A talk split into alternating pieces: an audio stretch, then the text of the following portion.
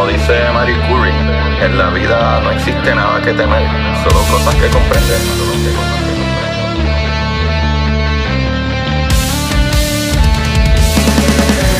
Recuerden correr y buscar la manera de aprender que más le divierta.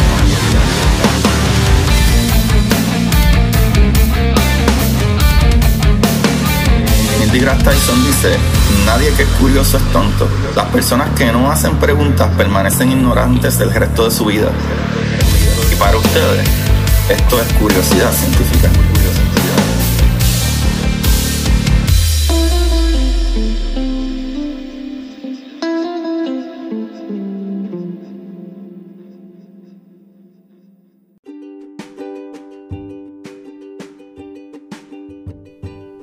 Buenas, Corillo de Curiosidad Científica. Bienvenido al programa más maravilloso del universo.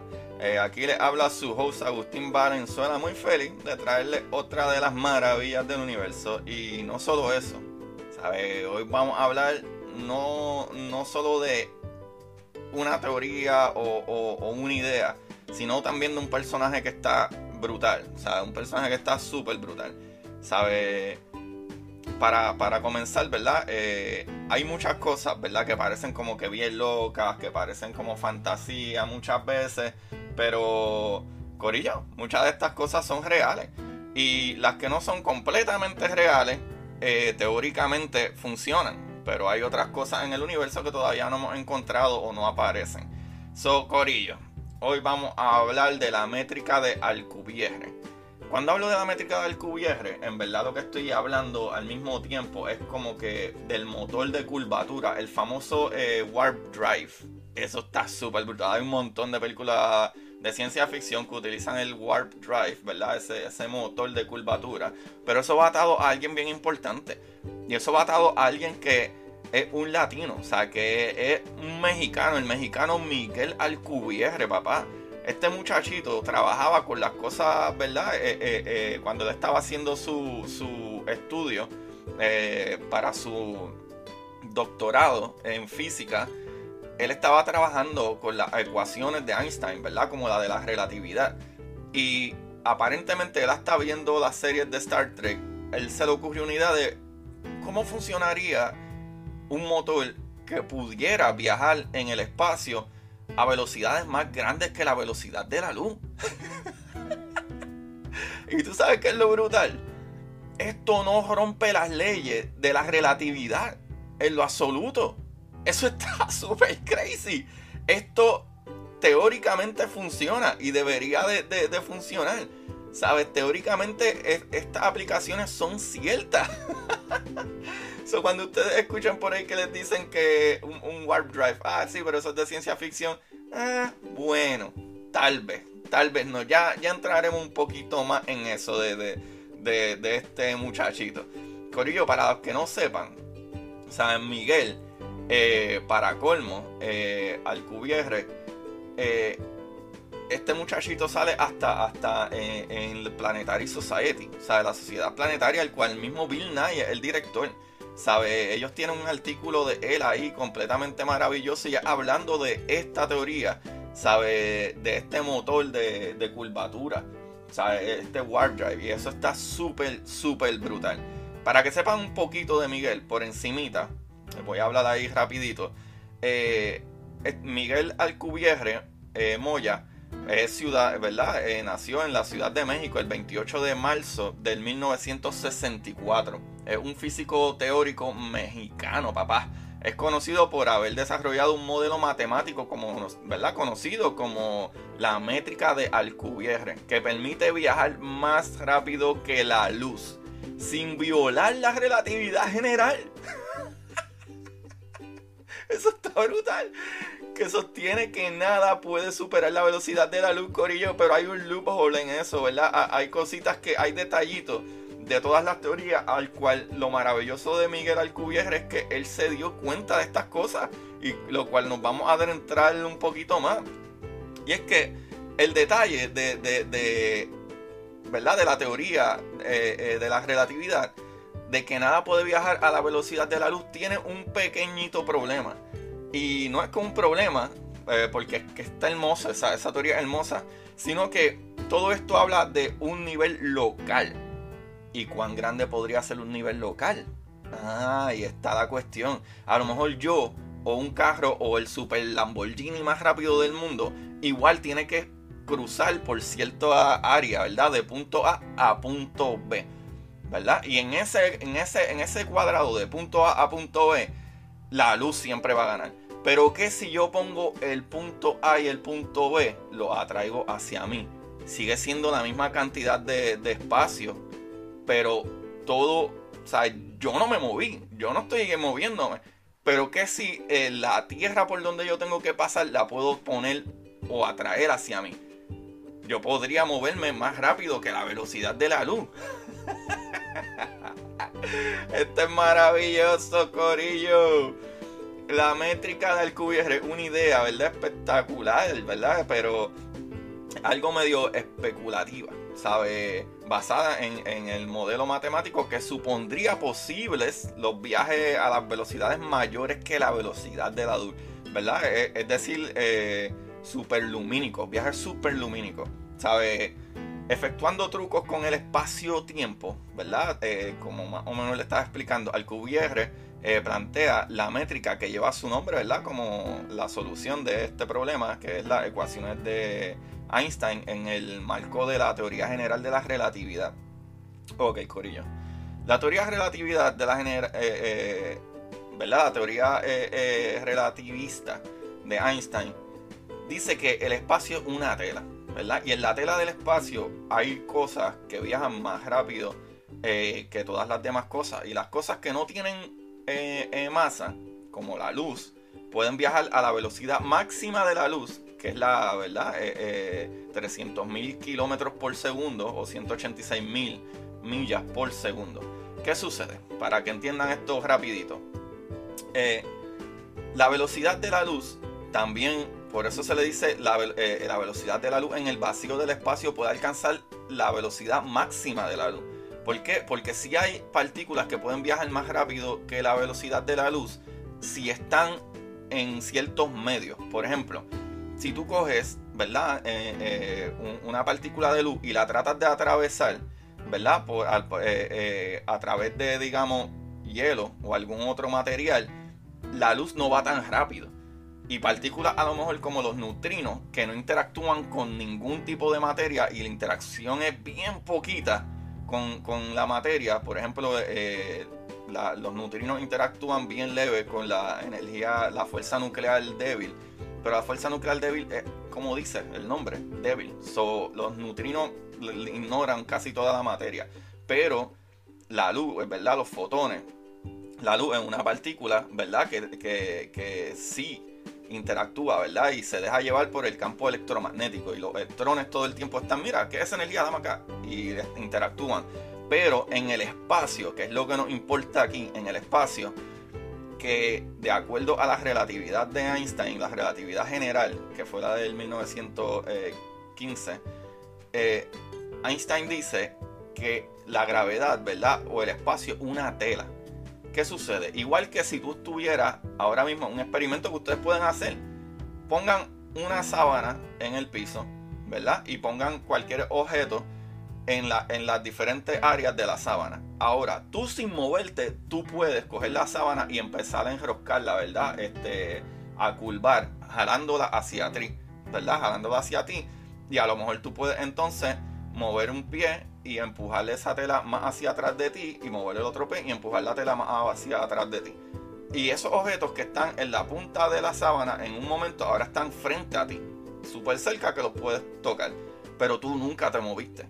Tú nunca te moviste del punto donde tú estabas en tu, cuarto, donde sea. Tú moviste la tela.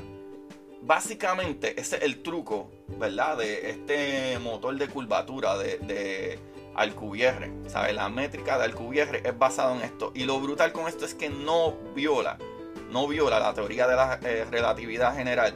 Y sobre todo, que eso es lo más importante, porque tú no te estás moviendo más rápido.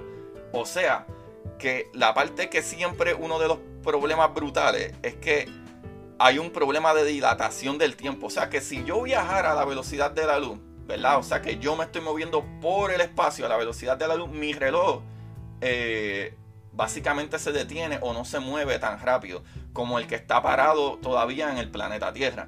Por ejemplo, yo puedo viajar un año a la velocidad de la luz. Cuando yo vire para atrás, ¿verdad? Ya que yo voy a la velocidad de la luz, yo viaje un año completo a la velocidad de la luz.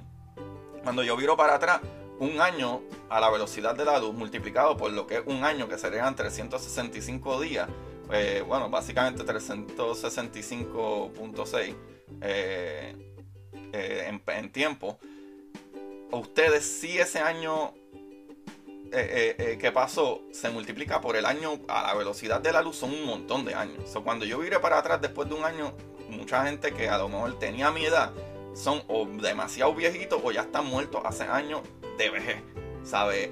En el caso de la teoría de, de, ¿verdad? De, de Alcubierre, esto no sucede porque es que tú no vas rápido. Es que tú estás atrayendo el espacio y estirándolo atrás. Pero, ¿cómo es que surgió esta cuestión, Corillo? Eso, eso no fue de la nada, así como así. ¿Sabe? Vamos a entrar, a entrar un poquito, ¿verdad? Adentrarnos a esto. ¿Qué es lo que está pasando, Corillo? ¿Qué es lo que está pasando?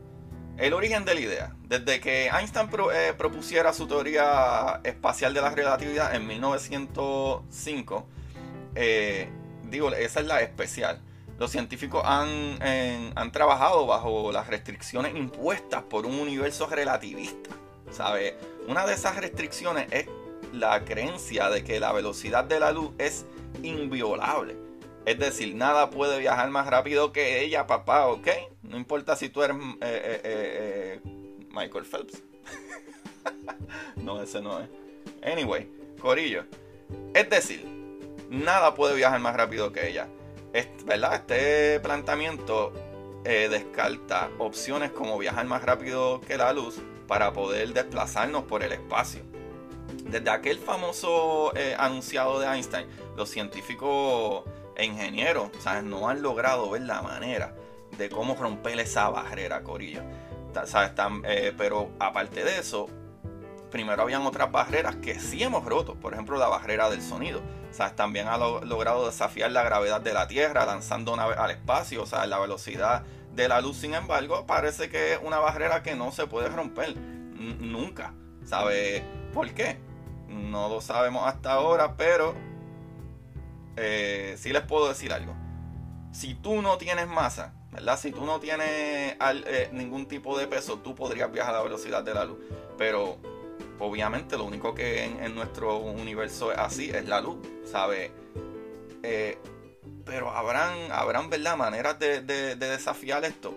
Pues básicamente, o la métrica de Alcubierre tiene, ¿verdad? Como una de sus conclusiones más llamativas, la posibilidad de un viaje a mayor velocidad que la luz, al crearse básicamente una burbuja de deformación plana dentro de la cual se situaría estacionariamente eh, la persona que va a viajar ahí, ¿sabes? Detrás de, esa cosmonave, ¿sabes? El espacio-tiempo sería deformado extendiéndolo, ¿verdad? Eh, o extendiendo ese espacio mientras que por comparte, ¿verdad? Delante de la nave, ese espacio-tiempo sería contraído. ¿Sabes? O. O contractado, poniendo, ¿verdad? Así el punto de destino mucho más cerca. Mientras que detrás de la nave eh, eh, el espacio-tiempo quedaría expandido, ¿verdad? Empujado hacia atrás, ¿verdad? Con gran cantidad de años luz que pasaron pero nuevamente tú no te estás moviendo, tú estás recogiendo la tela y empujándola hacia atrás. Y eso está súper brutal. Eso, es una loquera. Eso está súper brutal. ¿Qué sucede? Corillo, los cálculos de él no, no rompen ninguna ley, no rompen nada, ningún, no hay ningún problema con esto que desafíe lo que es la relatividad eh, eh, eh, de Einstein, la relatividad general. Lo que pasa es que hay un problemita que sí, sí, sí existe y esto necesita una energía eh, eh, ridículamente fuerte. Y esa energía súper fuerte eh, es un problema por dos razones. Primero, para crear un dispositivo como la burbuja de deformación que permita el impulso de deformación, es verdad que eso lo explica el mismo Alcubierre, se requiere operar con materia de densidad negativa, ¿verdad? O, básicamente repulsiva, O lo que se podría conocer como la materia exótica. Que la materia exótica, Corillo, para que tengan una idea, eh, yo voy a, hacer el capítulo de la materia exótica, pero básicamente va atado a esto. Cuando tú tienes materia exótica, nosotros sabemos, ¿verdad? Que la física que conocemos, eh, la materia se compone de unos quarks, ¿verdad? El quark de arriba y el quark de abajo. Pero también hay un quark que se llama el strange, ¿verdad? El S o extraño. Que en esta definición hay una presión crítica y una densidad crítica, ¿verdad? Asociada. Y cuando la materia nuclear, ¿verdad? Hecha de protones y neutrones, se comprime más allá de dicha densidad, los protones y neutrones se eh, disocian en los quarks que los componen. O sea, se convierten en materia indestructible. O sea, resultando así materia de quarks, probablemente materia extraña. Básicamente se convierte en otro tipo de materia. ¿Sabe qué sería esa materia extraña? ¿Qué sucede aquí, Corilla? Eh, al, existir esa materia exótica, ¿verdad? Creando así un, ¿verdad? Como tal, una burbuja de energía negativa, ¿sabe? Que englobaría a la nave. Eh, según Alcubierre, la cantidad de energía negativa sería proporcional a la velocidad de propagación de la burbuja de deformación. ¿Sabes? Verificándose que la distribución de la energía negativa estaría concentrada en una región eh, eh, perpendicular a la dirección que se movería la burbuja ¿verdad? De, este material. O a la dirección que se ¿verdad? va la burbuja sobre la tela del espacio, que sería ese material que está recogiendo y expulsando. De este modo, dado que la densidad de energía sería negativa, se podría viajar a la velocidad mayor que la velocidad de la luz, ¿verdad? Eh, el efecto eh, suscitado por la materia exótica, ¿sabe? La existencia de la materia exótica no está descartada, Corillo. Antes bien, el efecto del Casimir, ¿verdad? Parece confirmar la existencia de tal materia, ¿sabe? Que ya yo he explicado el efecto Casimir.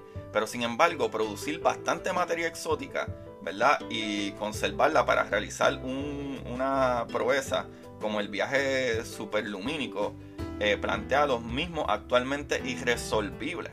Problemas que para mantener estable un agujero de gusano, ¿sabe? ¿Qué te dice eso? Que básicamente, número uno, necesitaríamos un montón de materia que sea repulsiva, ¿verdad? O materia exótica o materia, ¿verdad? de energía negativa lo cual no se encuentra o no es suficiente o no hay manera de aglomerar eso a una cantidad gigantesca. Cuando digo una cantidad gigantesca, digo de que tú necesitarías, ¿sabes? Esa, esa, esa fuerza y esa energía negativa a nivel de planetas eh, completos. O sea, necesitaría el, tamaño de un planeta eh, completo, el, tamaño de, una parte gigantesca del espacio comprimida o, que toda esa cantidad sea materia negativa para poder impulsar, ¿verdad? Para poder impulsar esta nave. Lo cual es el problemita que tenemos con esto. Pero lo brutal con esto, lo, lo magnífico con esto es que, Corillo, la teoría, los cálculos y todo, todo en general, predice que esto se puede hacer. Esto es posible y no es tan loco que en algún momento logremos hacerlo. Y, eso es lo brutal.